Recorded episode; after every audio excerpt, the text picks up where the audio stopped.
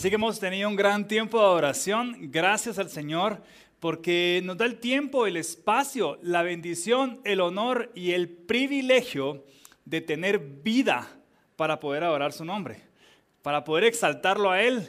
Nos da la salud para levantar nuestras manos y decirle, Señor, gracias. Tenemos lo que tenemos gracias a ti, Dios. Tenemos la salud, la salud que tenemos gracias a ti, Señor. Y hoy podemos estar con vida, disfrutando y gozándonos gracias a ti, Señor porque tú eres el dador de vida. Bienvenido a la semana de consagración. Te quiero contar que en la semana de consagración es la semana en donde estamos orando por multiplicación, por fructificación, por bendición. Estamos orando para que el Señor nos dé autoridad para señorear todo lo que Él hizo según su palabra y poder tener la bendición para multiplicarlo. Esa es la semana de consagración. Y asimismo, en este día, que es el primer domingo del mes, colocamos eh, acá, en nuestra iglesia, colocamos lo que representan los currículums del que necesita un trabajo, colocamos los pasaportes del que ha estado soñando por un viaje, colocamos las llaves de la casa para aquel que quiera bendecir su hogar y que el enemigo no entre, colocamos llaves de vehículos para que proteja el Señor, para que proteja el Señor la entrada y la salida, colocamos anillos de compromisos para aquellos que se animen a casarse, a ver cuántos dicen amén, amén, amén, amén, amén, amén, muy bien, eh, y, colocamos todo aquí. Y lo vamos a ir haciendo al final, así que si tú tienes en casa eh, tu currículum por el cual quieras, quieras orar al momento de orar, o las llaves de tu casa, vehículo, tus anillos, de matrimonio, de argollas, de compromiso, algo por lo que tú quieras orar. Al final, recuérdate que en la semana de consagración lo ungimos todo en el nombre de Jesús y en nuestra casa y en nuestra iglesia colocamos siempre algo para representar lo que tú vas a recibir en casa. Así que que el Señor te bendiga y empezamos entonces dando las gracias a este panel femenino que tenemos hoy. Hoy tengo el privilegio de estar en un panel femenino. Hoy tenemos la bendición de contar eh, en esta oportunidad con Ibetía, ¿sí? con Andreita, con Nicole y con Ruth. Estamos hoy listos acá para poder hablar de qué significa la semana de consagración, qué hace Dios, qué significa honrar, eh, qué significa dar con alegría, qué significa poder recibir la bendición del Señor por darle a Él de algo, un poco de lo bueno que Él ha sido con nosotros. Así que vamos a empezar el primer punto. Hoy quiero invitar a Ibetía. Ibetía va a empezar hoy el panel y a ver qué nos dice de parte del Señor. Gracias. Y pues la verdad quisiera que empezáramos leyendo Gálatas en el capítulo 5, en el versículo 16. Y dice, por eso les digo, obedezcan al Espíritu de Dios y así no desearán hacer lo malo. En el 17, porque los malos deseos están en contra de lo que quiere el Espíritu de Dios y el Espíritu de Dios está en contra de los malos deseos. Por lo tanto, ustedes no pueden hacer lo que se les antoje. Y la realidad es que tanto así como que desear, a veces ofrendar o diezmar, a veces no es tan así. A veces es un poquito retado, a veces nos cuesta, porque nuestro deseo en la carne no es igual que el del espíritu. Pero la Biblia nos dice que debemos de negarnos a esa carne y vivir en el espíritu, obedecer a los mandamientos del espíritu. Y lastimosamente es también porque creemos que si yo tengo un dinero y yo lo invierto, voy a lograr multiplicarlo más que Dios. Y la realidad es que no es así. el don de la multiplicación lo tiene Dios. El que da la provisión y la multiplica y la sobreabunda es Dios. Pero si yo digo, esto es mío, me lo merezco, yo lo puedo manejar de una mejor manera, si yo tengo el control, me va a ir mejor, tengo esta necesidad y yo la voy a suplir. Pero cuando nosotros obedecemos a Dios, actuamos en el Espíritu, dejamos que Él supla nuestras necesidades, que sea Él el que intervenga en nuestra vida y nosotros vivamos de una manera diferente. Y siguiendo en el capítulo 5, dice en el versículo 25, si el Espíritu ha cambiado nuestra manera de vivir, debemos obedecerlo en todo. Quiere decir que yo puedo cuestionar a Dios y decir, este mes sí, este mes no, esto sí, esto no. La realidad es que no. Si el Espíritu realmente ha venido a nuestras vidas y nos ha cambiado, debemos demostrarlo en nuestra obediencia, en nuestro amor a Él, negándonos a nuestros deseos y viviendo bajo el Espíritu de Dios.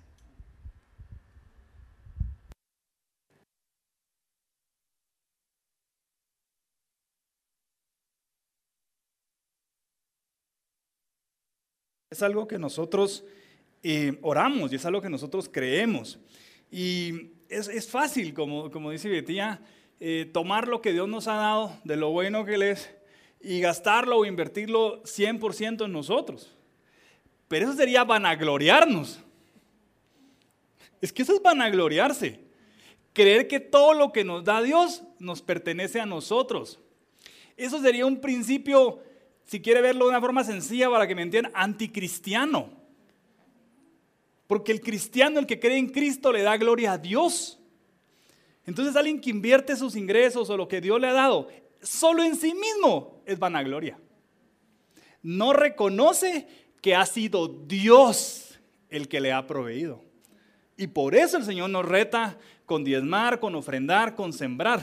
Porque lo que está probando realmente es nuestro corazón. Está probando si nuestro corazón ama más honrarlo o ama más poseer riquezas de este mundo.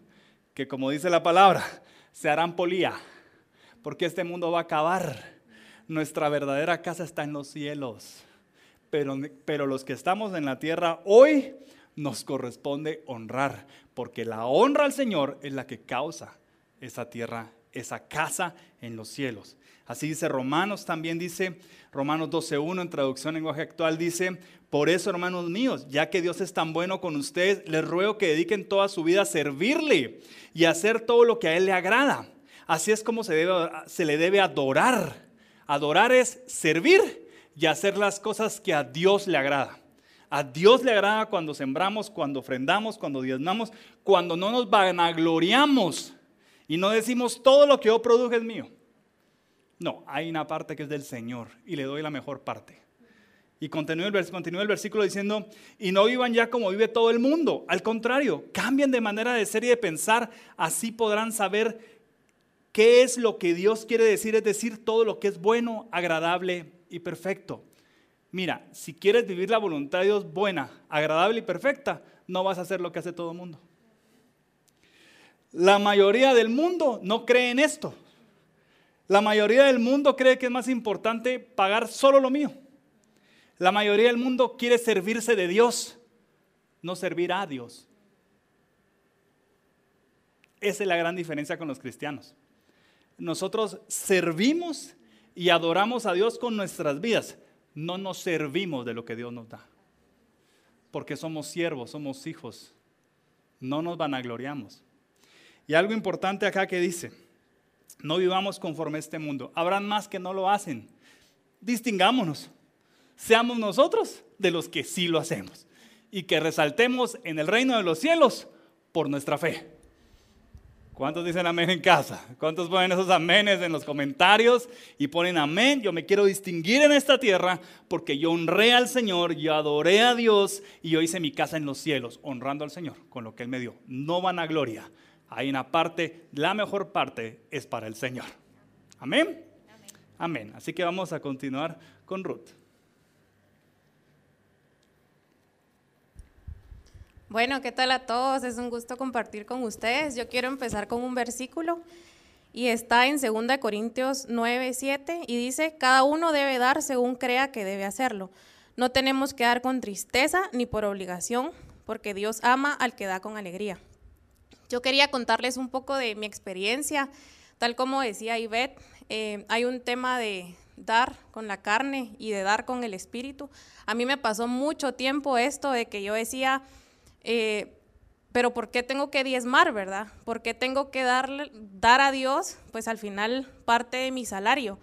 Me costó mucho entender este principio y lo daba con temor, lo daba con obligación y lo daba eh, como con miedo, diciendo, bueno, Dios, eh, si no lo doy, Dios me va a castigar. Y ese no es el enfoque correcto. gracias a Dios, Él puso el deseo en mi corazón de empezar a diezmar correctamente. Estuve años sin diezmar hasta que yo dije, esto debe ser un acto voluntario. Y y puso el deseo en mi corazón y eso fue aproximadamente hace dos años. Me parece increíble que hoy esté acá sentada junto con Ivette. ¿Por qué? Porque yo necesitaba decírselo a alguien y yo la llamé y le dije, mira, Dios puso este deseo en mi corazón de diezmar, pero la verdad que es algo que me cuesta, es algo que, que todavía necesito un poco de ayuda. Entonces, aquí es donde viene el apoyo también fraternal de la iglesia, de los amigos de la iglesia, donde uno puede buscar apoyarse con esas personas y decirle, mira, estoy fallando en esto, por favor, échame una mano, ¿verdad? Entonces, la Ivy muy amablemente me dijo, mira, no hombre, diezma, eh, vas a ver cómo Dios va a cambiar tus finanzas, vas a ver cómo vas a recibir bendiciones sobrenaturales.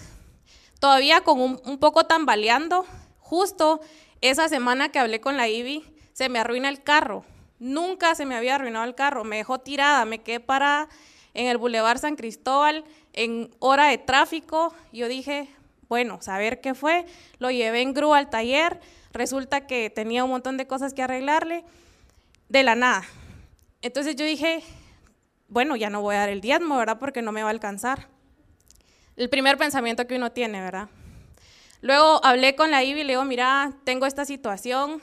Al final, Dios estaba probando mi corazón. Dios estaba probando dónde estaba mi mirada. Si en el dinero y en el carro, o mi mirada estaba en Dios y sabiendo que Él iba a sobreabundar, ¿verdad?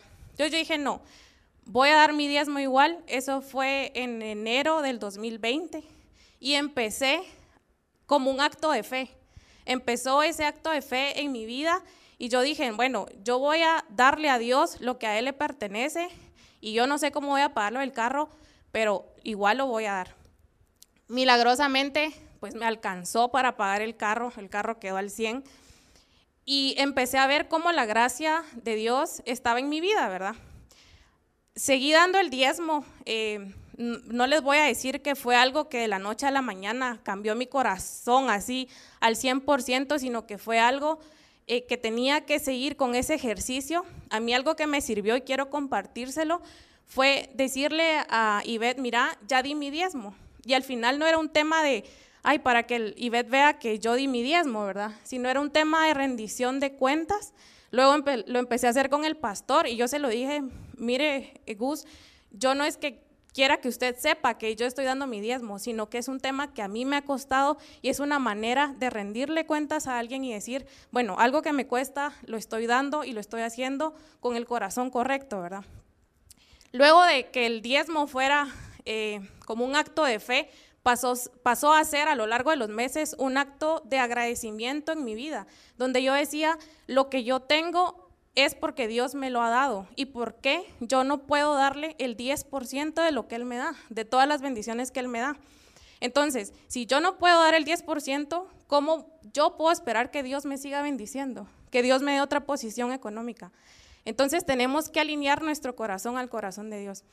Hoy por hoy les digo, yo veo el, tema del diezmo, lo veo como un acto de aceptación de la gracia de Dios, sabiendo que lo que yo tengo no es porque yo me lo merezca. El trabajo que yo tengo no es por inteligencia, eh, porque soy muy sabia o porque soy muy proactiva en mis actividades. No, es un, es un tema de gracia.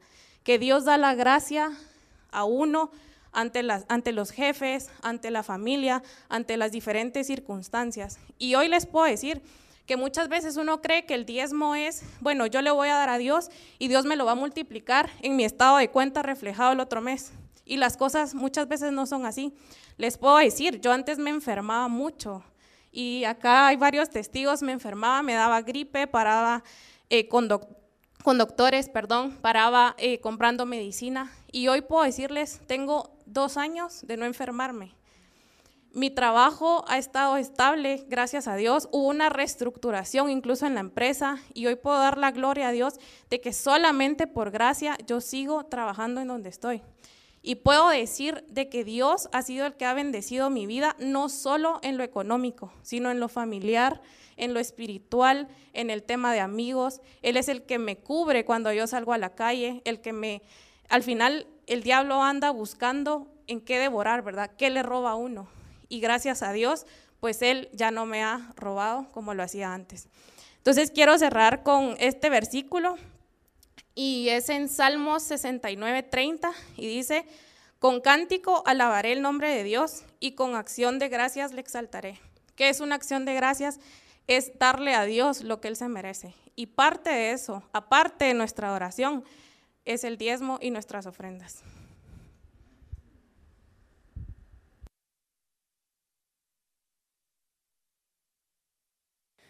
Qué, increíble testimonio y cómo el Señor hace vida su palabra en nosotros. Miren, si vamos a orar, si vamos a interceder, si vamos a clamar, no lo hagamos con amargura ni con tristeza, porque eso es no tener fe. Si vamos a diezmar, si vamos a ofrendar, si vamos a agradar al Señor, hagámoslo con una sonrisa. Dios no es auditor para andar viendo, auditando, ¿verdad? Este acá. No, Dios es un padre él ve la honra y el corazón si está gozoso de saber que sus hijos lo honran. Y en 2 Corintios, complementando, dice eso, 2 Corintios 9 al 6, en la traducción lenguaje actual, dice, demos con alegría. Acuérdense de esto, dice el Señor. Miren pues, clave, el que da poco, recibe poco. El que da mucho, recibe mucho. Está en la Biblia. En el 7, cada uno debe dar según crea que deba hacerlo. Según crea, depende de la fe de cada quien. Tu fe puede ser poca, tu fe puede ser mucha. Cada quien da depende de cómo crea. Dios respeta el libre albedrío. Nadie te puede obligar a diezmar, a ofrendar, a sembrar, a no dar, a dar. Nadie te puede ofrendar. Nadie te puede obligar. Esto depende de lo que creamos. Nosotros humildemente te decimos lo que dice la Biblia. Respetamos a los que no creen en esto que estamos hablando. Los respetamos. Pero también el que no cree debe respetar a los que sí creemos. Y a los que hemos visto sus milagros, a los que hemos visto sus señales y sus prodigios. También deben respetar los que no creen a los que vemos los testimonios poderosos en Cristo Jesús en esta tierra. Y termina el versículo diciendo, no tenemos que dar con tristeza ni por obligación. Fíjate, Dios ama al que da con alegría. Dios puede darles muchas cosas a fin de que tengan todo lo necesario y aún les sobre. La clave para la sobreabundancia es dar con alegría. Esa es la clave. Me dicen, pastor, y es que yo doy, pero solo me alcanza para lo, para lo, para lo normal, lo básico. Y yo les pregunto, mira, te reto, te pregunto a ti, ¿estás dando con alegría? Porque lo que causa que Dios sobreabunde es cuando lo damos, pero con alegría, con gozo. Usted porque no puede nuestra sonrisa porque tenemos la mascarilla por protección, pero lo damos con gozo y lo damos con alegría. Y dice el Señor, así podrán hacerlo, así podrán hacerlo algo en favor de otros. Y eso es lo que hace la iglesia. Cuando tú das y tú bendices al Señor, tú honras al Señor, entonces la iglesia puede hacer. Entonces nosotros podemos hacer contenido, podemos eh, eh, citar personas, podemos, podemos hacer lo que hacemos, podemos adorar, podemos servir, podemos tener hoy la forma de transmitir, es por los que dan, por los que siembran. Y por eso Dios los bendice porque gracias a los que dan, la iglesia avanza. Y eso es lo que no le gusta al diablo. Por eso el diablo está siempre en contra del diezmo, siempre en contra de la ofrenda y siempre en contra de la siembra. Como que uno les está pidiendo. Oye, si usted no cree, no cree. Y ya pues, ¿verdad? Pero aguante, se molestan. Pero ¿quién les pidió? O sea, ¿quién le pidió al diablo que lo hiciera? Si usted puede dar una cantidad infinita de dinero, pero si esa cantidad proviene de hechos ilícitos, igual no cuenta. O sea, así sencillo, pues el diablo puede ofrendar y desmar si quisiera, pero si viene de hechos ilícitos ese dinero, igual Dios no lo recibe. Porque saber ni de qué hechos ilícitos viene. Dice el Señor, los que no crean, no crean. Pero los que sí crean, con alegría. La iglesia avanza. El diablo critica sus diezmos, ofrendas y siembras porque no quiere que la iglesia avance. ¿Cuántos en Lyon queremos que la iglesia avance? En el nombre de Jesús seguimos avanzando y vamos a ver su gloria. Amén. Muy bien, vamos a pasar con Andreita.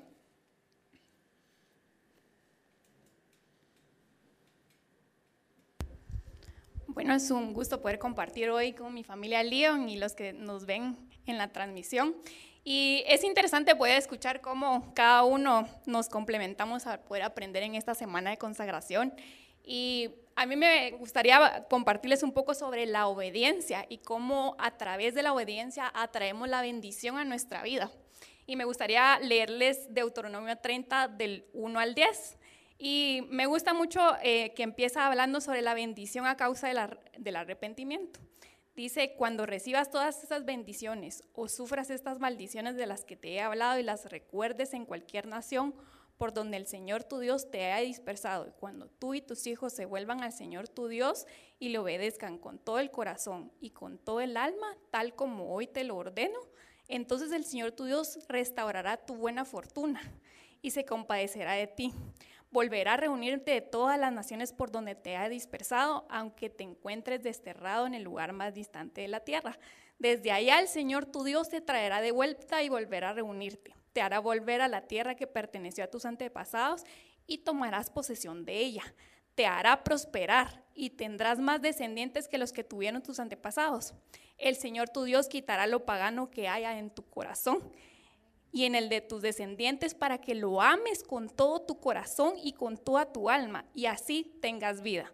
Además, el Señor tu Dios hará que todas estas maldiciones caigan sobre tus enemigos, los cuales te odian y persiguen. Y tú volverás a obedecer al Señor y a cumplir todos sus mandamientos, tal como hoy te lo ordeno. Entonces el Señor tu Dios te bendecirá con mucha prosperidad en todo el trabajo de tus manos y en el fruto de tu vientre, en las crías de tu ganado y en las cosechas de tus campos. El Señor se complacerá de nuevo en tu bienestar, así como se deleitó en la prosperidad de tus antepasados, siempre y cuando obedezcas al Señor tu Dios y cumpla sus mandamientos y preceptos escritos en esta ley y te vuelvas al Señor tu Dios con todo tu corazón y con toda tu alma. Creo que el Señor nos quiere bendecir. El corazón de Dios es así. Él anhela prosperarnos y me gusta mucho ahí que dice que no solo quiere darnos, sino mucha prosperidad.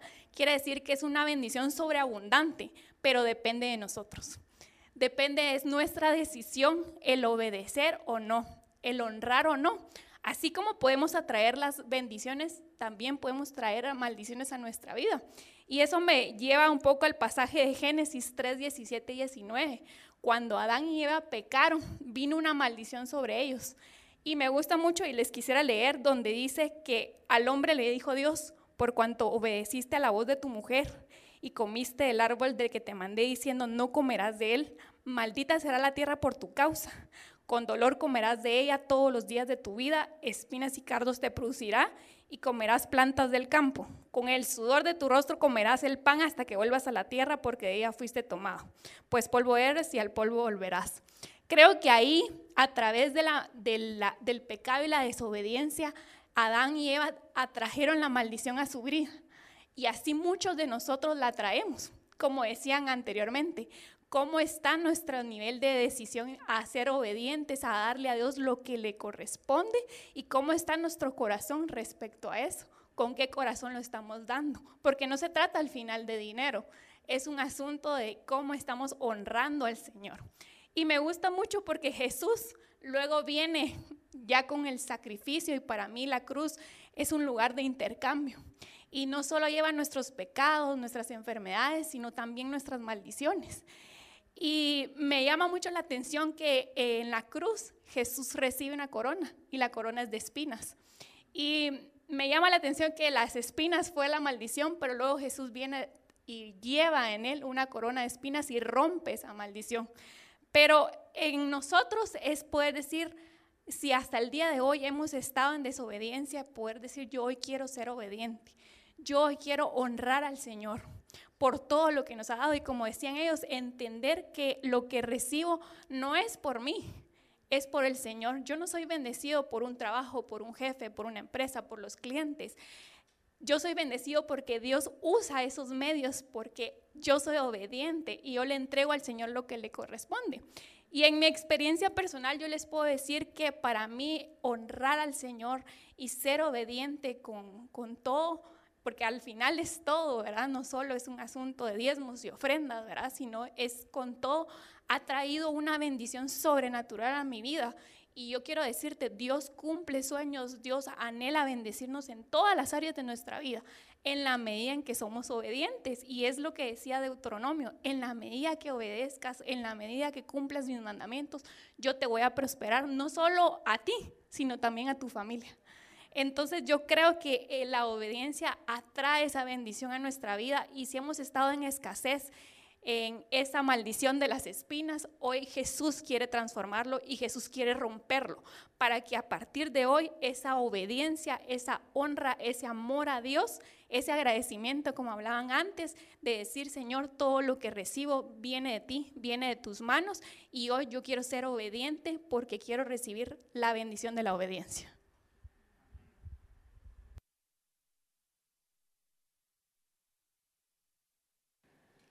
Me, gustó la bendición de la obediencia. Lo que Adán y Eva no hicieron fue honrar a Dios. Quiere decir que el pecado es deshonrar al Señor. Nosotros pecamos cuando no honramos a Dios. Muchos creen que pecar solo es mentira, solo es, eh, no sé, eh, usted sabe la cantidad de pecados que hay, ¿no? Pero yo creo que pecar también es deshonrar al Señor. Conociendo la palabra, conociendo la Biblia, no tener un corazón de llegar con el Señor y decirle, Señor, te quiero honrar. Yo creo que eso también es pecado. Y yo, yo, que, yo, lo que Dios vio, vio con Adán y Eva fue la deshonra. Pero si les di todo, solo de este árbol no tocarás. Es el mismo principio. Yo te doy todo, pero esta parte no la tocarás. Ese es mi diezmo. Es el mismísimo principio pero nos cuesta tanto creerlo. Preferimos andar en pobreza, preferimos andar en escasez, preferimos andar pagando a la farmacia las medicinas. Bendecimos al que es dueño de farmacia. preferimos andar pagando cosas que no son del Señor. Sí, preferimos eso que obedecer a Cristo. Es el diablo que quiere que desobedezcas. Punto, no hay más que eso. Ya, rinde ese tema. Ríndelo, por favor. Dice en Proverbios 3, capítulo, versos 9 y 10, dice en la Reina Valera 1960, honra a Jehová con tus bienes. ¿Con qué se honra a Jehová? A Jehová con los bienes y con las primicias de todos tus frutos. Y serán llenos tus graneros con abundancia y tus lagares rebosarán de mosto. ¿Quieres vivir la abundancia del Señor? Como esa palabra que, que, que muchos eh, creo que tal vez pueden utilizarla mal, ¿sí? Pero nosotros la utilizamos como dice la Biblia. Dice, el que quiera tener abundancia, honre a Jehová con sus bienes. ¿Por qué? Porque muchos adoran a sus bienes. Y a Dios no le gusta la idolatría. Y por eso la prueba para la abundancia es honrar con los bienes. A ver si no hay idolatría en tu corazón por lo que Él te da. Obedientes mejor, en el nombre de Jesús. Amén. ¿Cuántos ponen amén en los comentarios? ¿Cuántos están siendo bendecidos? ¿Cuántos hemos estado recibiendo palabra del Señor? Y bueno, vamos a continuar con Nicole.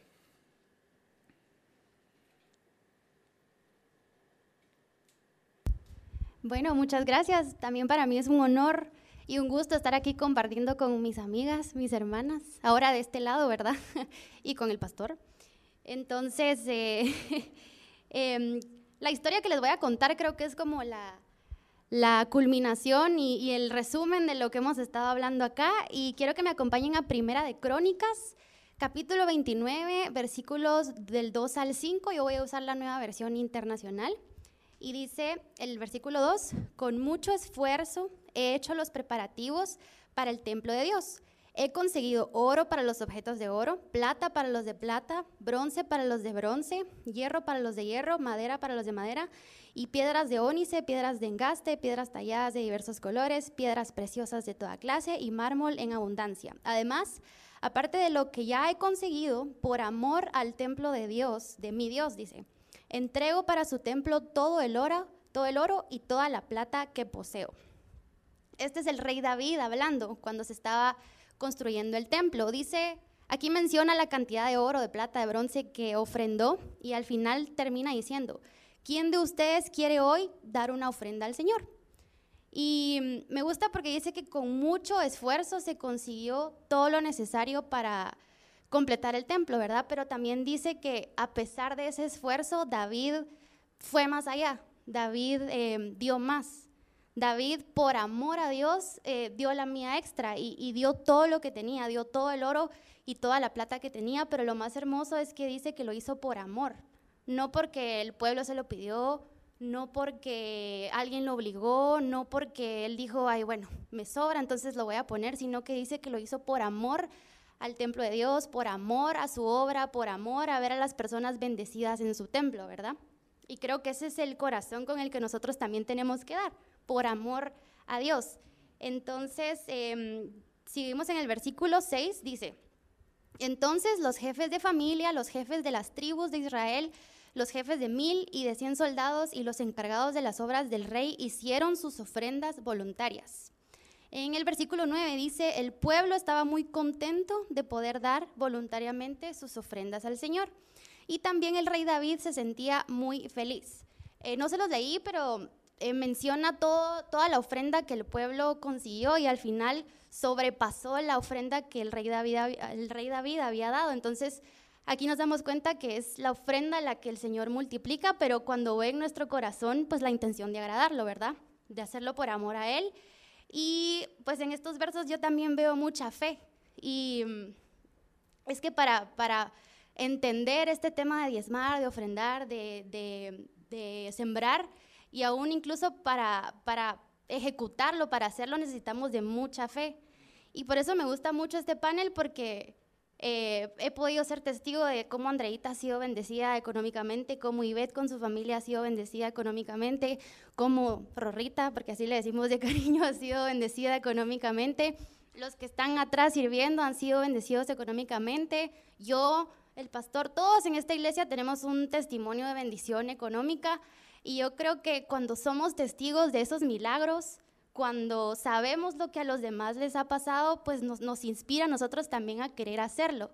Y creo que fue lo que pasó acá, que el pueblo vio que el rey David con tanta fe dio todo lo que tenía para seguir haciendo la obra de Dios y entonces ellos también quisieron. Y dice que lo dieron como dice Corintios, ¿verdad? Segunda de Corintios, que lo dieron con alegría. Y yo me imagino que no solo el rey David ni el pueblo estaban contentos de hacerlo, sino que Dios estaba gozando de ver que su pueblo le estaba dando a él con, con amor y con alegría, ¿verdad? Entonces, em, vamos a seguir. Está un poco largo, pero vale la pena. En el 14 dice, pero ¿quién soy yo y quién es mi pueblo para que podamos darte estas ofrendas voluntarias? O sea, David está reconociendo que ofrendar es un privilegio. En verdad, tú eres el dueño de todo. Y lo que te hemos dado, de ti lo hemos recibido. Ante ti somos extranjeros y peregrinos como lo fueron nuestros antepasados. Nuestros días sobre la tierra son solo una sombra sin esperanza. Señor y Dios nuestro, de ti procede todo cuanto hemos conseguido para construir un templo a tu santo nombre. Todo es tuyo. Yo sé, mi Dios, eh, que tú pruebas los corazones y amas la rectitud. Por eso, con rectitud de corazón, te he ofrecido voluntariamente todas estas cosas y he visto con júbilo que tu pueblo aquí presente te ha traído sus ofrendas. Señor, Dios de nuestros antepasados, Abraham, Isaac e Israel, conserva por siempre estos pensamientos en el corazón de tu pueblo y dirige su corazón hacia ti. Entonces aquí volvemos a ver, ¿verdad?, la importancia de sembrar, de ofrendar, diezmar con el corazón correcto, porque Dios lo ve. Dios ve que lo hagamos con, rectitud, con amor, con gozo, ¿verdad? Em, y no podía evitar pensar que como cuando sembramos es como hacer una inversión, ¿verdad? Hablábamos de inversiones, de, invertir en uno mismo. Y creo que cuando uno invierte en un negocio terrenal, pues siempre como que está la expectativa de recibir cierto retorno, cierta ganancia. Y la verdad es que muchas veces corremos el riesgo de, salir perdiendo en esos negocios, ¿verdad? Pero cuando nosotros decidimos invertir en el reino de Dios, lo verdadero es que jamás vamos a perder nada cuando nosotros invertimos en el reino de Dios, y, no estoy hablando solo de, inversiones monetarias, sino que inversión de tiempo, inversión de amor, inversión de nuestro servicio, Cuando nosotros invertimos en el reino de Dios, siempre vamos a tener una ganancia que va más allá de lo económico. Nosotros ganamos paz, nosotros ganamos gozo, ganamos seguridad, ganamos propósito, ganamos bendición. Entonces, pues creo que es algo muy hermoso poder ser parte de esto y poder de verdad em, pues seguir sembrando, seguir ofrendando, seguir diezmando por obediencia, pero también por amor, porque sabemos que vamos a recibir una bendición muchísimo mayor de la que tal vez pensamos, ¿verdad?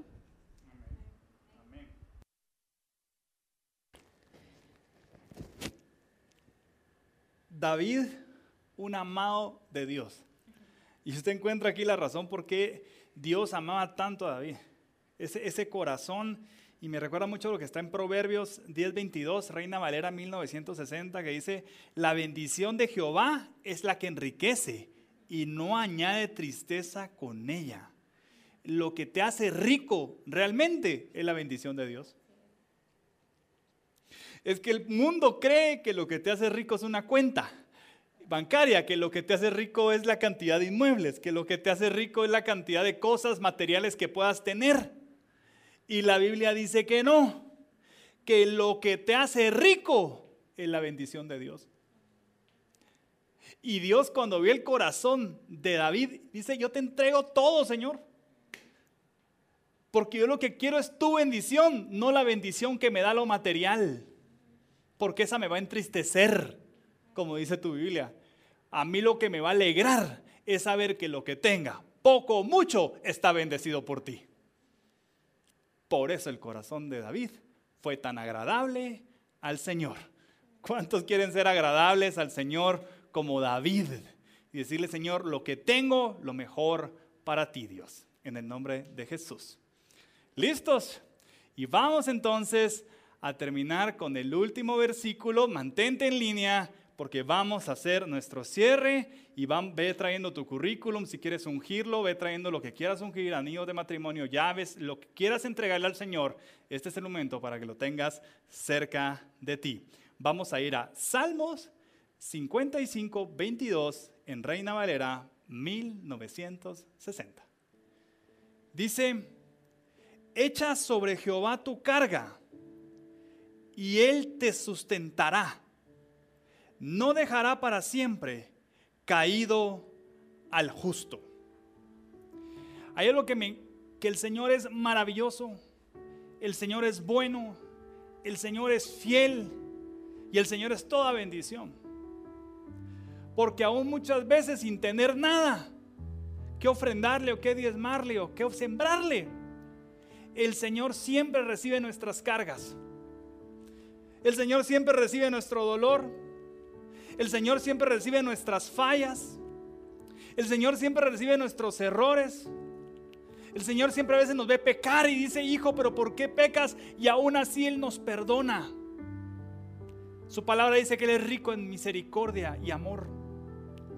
El Señor siempre está recibiendo de nosotros. Siempre está recibiendo lo que muchas personas no podrían nunca recibir.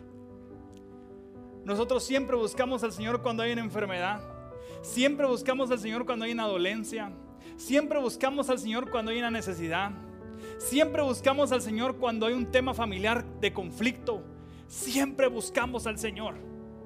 Y la Biblia dice, echa sobre Jehová tu carga y Él te sustentará. Pero este versículo lo que nos habla es cómo es el corazón de Dios. Que Él siempre está recibiendo. Aun cuando nosotros hay tiempos que no podemos dar, Él siempre recibe.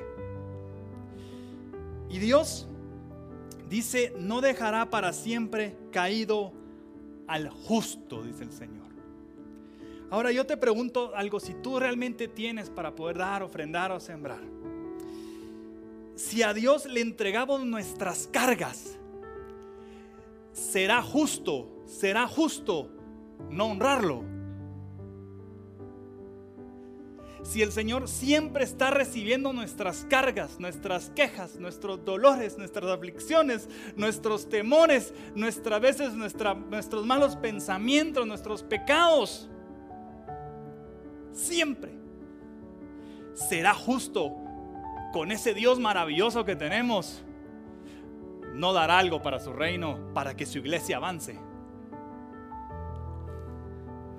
Vamos a dejar ganar al diablo con esas doctrinas que está contra honrar al Señor. O vamos a ganar esa, esa, esa victoria, vamos a sembrar y vamos a hacer que su iglesia avance. Porque eso sí es justo. Honrar a un Dios que siempre está para nosotros. Si nosotros, si a Dios le entregamos nuestras cargas, también entreguemos honra cuando hemos visto su misericordia y su amor. Eso, eso sí es justo. El cofre que tenemos hoy aquí, dice la, Biblia, traer tus diezmos y tus ofrendas al cofre, al alfolí. Y específicamente este cofre, que es de alguien de esta congregación, que se casó y aquí él recibió sus regalos y nos lo entregaron para que fuera nuestro cofre. Yo bendigo a esa familia, familia Calderón, Dios los bendiga enormemente y los sobreabunde. Eh, y, y trae una llave. Y a mí esta llave me recuerda a nuestro Señor Jesús. Porque cada vez que, que nosotros tenemos una meta, cada vez que tenemos un sueño, cada vez que tenemos un anhelo, cada vez que tenemos un objetivo familiar, económico, un objetivo de sanidad, de libertad, un objetivo de, de, propósito en Dios, cada vez que tenemos un objetivo, Jesús es la llave. En todo objetivo, si tú quieres ver la bendición, es a través de Jesús. Y Jesús representa lo que muchas veces nosotros no representamos. Y es honra a Dios. Él honró con su vida hasta la muerte, con su santidad, con su obediencia, con su fidelidad, con su lealtad, con su oración, con sus sanidades a su gente, con la libertad a los de Dios en esta tierra. Él honró a, Dios haciendo iglesia en este mundo. Y el corazón con el cual nosotros recibimos en esta casa tus ofrendas, tus diezmos y ofrendas, y si siembras, es con el corazón de Cristo. Queremos seguir haciendo el legado que Él nos dejó. Y es seguir haciendo su iglesia, porque Él es la iglesia. Pero sabemos que la llave sigue siendo Él. Y vendrán tus sueños, y vendrán tus anhelos, y vendrán tus bendiciones y vendrán lo que tanto anhela tu corazón, vendrá. Si esta llave está contigo, que es Cristo Jesús. El camino correcto para tu sueño se llama Jesús. El camino correcto para tu anhelo se llama Jesús. El camino correcto para tener familia se llama Jesús. El camino correcto para la bendición de Dios es Jesús. Jesús es el que abrirá los cielos para que tú mires el milagro. Jesús es la llave, obediencia, santidad, oración, honró a Dios siempre. Y por eso nosotros, honrando lo que hizo Cristo Jesús, seguimos su legado de honra en este mundo. Que el espíritu anticristo siga siendo con los que se dejen, con los que se dejen, sigan deshonrando al Señor. Pero ese es con los que se dejen. Ahora, que el Espíritu Santo siga siendo con los que se dejen, o sea, con esta congregación, seguir honrando al Señor para que su iglesia avance. Aquí está el cofre. Y aquí están representadas muchas cosas que nosotros queremos, que no está mal querer, pero que nuestro querer prioritario sea Dios. Y yo me imagino a Jesús como la llave. Y yo me imagino cómo Dios tiene todas estas bendiciones dentro de este cofre. Y ve nuestro corazón y dice, este hijo tiene poco, me quiere honrar. Este hijo tiene mucho, me quiere honrar. Este hijo la está pasando mal, ¿cómo me ora? Este hijo la está pasando bien, ¿cómo me alaba? Este hijo no está en el mejor tiempo familiar o financiero o de salud, ¿cómo me adora? Y entonces dice Dios, Jesús, ve con esa persona, tú eres la llave. Ve con esa persona y como tú eres la llave, Jesús, ve tú con él e inmediatamente, por favor te pido que abras ese cofre donde están sus bendiciones. Ábrele ese cofre para que Él tenga su trabajo. Abre ese cofre para que Él tenga ese viaje. Abre ese cofre para que Él encuentre a su esposa o a su esposa, a su esposo para que pueda casarse. Abre ese cofre donde están sus bendiciones. Porque ese hijo me ha honrado, me ha adorado, me ha alabado teniendo mucho, me ha honrado teniendo poco, me ha honrado. Ese hijo lo que tiene es honra en su corazón. Y yo le abro el cofre de mis bendiciones a los hijos de honra. Ese es el anhelo de este su servidor. Que esta sea una casa de honra. Y que los que pertenezcamos a esta casa, nuestro corazón esté conforme al corazón de Dios. Así que si tú crees en todo lo que hemos hablado, dice, no vivirás la deshonra de este mundo. Si tú tienes fe en lo que hemos recibido hoy, no vivirás la deshonra de este mundo viviremos la honra de Dios. Y en Juan 16:33 TLA dice, yo he vencido a los poderes que gobiernan este mundo. Jesús ha vencido. Nuestra mayor riqueza es la bendición de Dios. Y nuestra mejor decisión en esta tierra, aceptar a Cristo como nuestro Señor y Salvador. Si ya lo aceptamos, entonces honrémoslo para que Él avance, su iglesia avance te voy a invitar a que oremos. Porque como dice su palabra, en el mundo tendréis aflicción, pero confiad, yo he vencido al mundo. ¿Cuántos en casa están listos para orar? Los voy a invitar a que cierren sus ojos. Cierra tus ojos en casa. Vamos a orar en el nombre de Jesús. Vamos a orar. Vamos a orar. En el nombre de Jesús. Quiero orar en este momento porque para que toda aflicción termine en tu vida en el nombre de Jesús. Quiero orar en este momento para que toda aflicción termine en el nombre de Cristo Jesús. Toda aflicción de dolor, toda aflicción de enfermedad, toda aflicción de pobreza, toda aflicción de egoísmo, toda aflicción de terror, de tormento, de angustia, toda aflicción en este momento por el poder de Dios en el nombre de Jesús sea quitada de tu vida. En el nombre de Cristo Jesús. Porque Jesús ha vencido al mundo. Quiere decir que Jesús ha vencido todo aquello que es una aflicción. Y oro por tu corazón y por tu vida. Para que en ti el Espíritu Santo pueda poner el querer y el hacer de Dios, que es el mismo querer y el mismo hacer que tuvo Jesús en esta tierra. Jesús honró a Dios hasta la cruz. Que un día podamos llegar al cielo y decir lo mismo. Señor, hasta el día que tú me diste en la tierra, te honré, Señor. Porque seguí el ejemplo de tu Hijo Jesús. Y en el nombre de Jesús vamos a consagrar en representación de ese currículum que tú estás enviando para un nuevo trabajo. Vamos a ungir en el nombre de Jesús, entregando al Señor ese pasaporte por un viaje de trabajo, un viaje que tú tal vez has deseado. Vamos a ungir en el nombre de Jesús esa bendición del Señor sobre todo lo que tú tienes. Honra tus bienes con tus bienes, dice el Señor ahí en casa.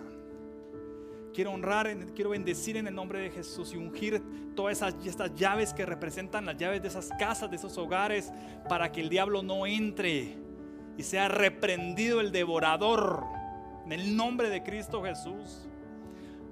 Quiero orar por las llaves de los vehículos y ungirlas, porque saldrás con paz de tu casa y en paz regresarás en el nombre de Cristo Jesús. Queremos orar también por unas argollas de matrimonio que están acá. Y recordarte que Dios creó una mujer para cada hombre.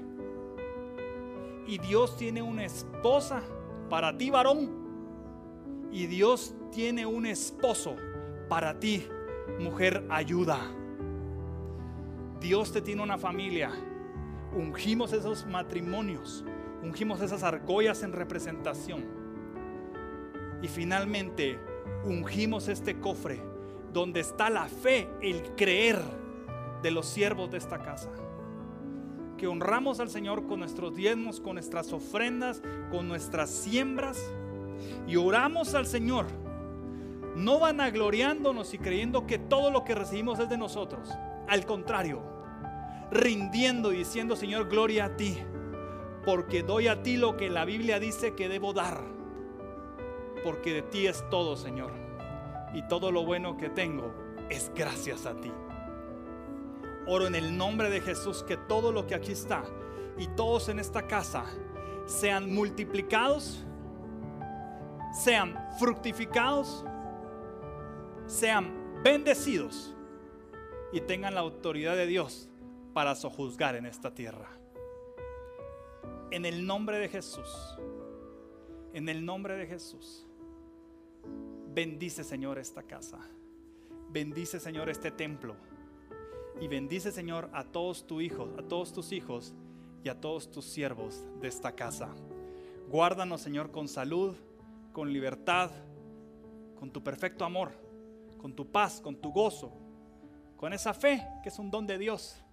Guárdanos a todos Señor porque habrá tiempos difíciles para este mundo, pero no para los hijos de Cristo Jesús, porque Jesús ha vencido al mundo. En el nombre de Jesús, juntos decimos, amén y amén. Así que esto que hacemos hoy en consagración al Señor son nuestras siembras. Al final sembramos, sembramos, sembramos yo el último consejo que les quiero dar es que no dejes de sembrar. Porque tal vez ahorita tú puedes tener una cosecha sobreabundante y estás comiendo esa cosecha. Pero si tú dejas de sembrar, o dejas de servir, o dejas de adorar, o dejas de buscar al Señor, un día te vas a quedar sin cosecha. No dejes de sembrar. Que tu corazón agrade a Cristo. No va a agradar al hombre. Va a agradar a Cristo. No pienses como piensa este mundo. Ya Cristo venció al mundo. Piensa como dice la Biblia que debemos pensar. Ahí está tu bendición. Que el Señor te bendiga. Dios las bendiga. Dios las bendiga. Muchísimas gracias por estar conectado en León y nos vemos en la próxima oportunidad. Un fuerte abrazo.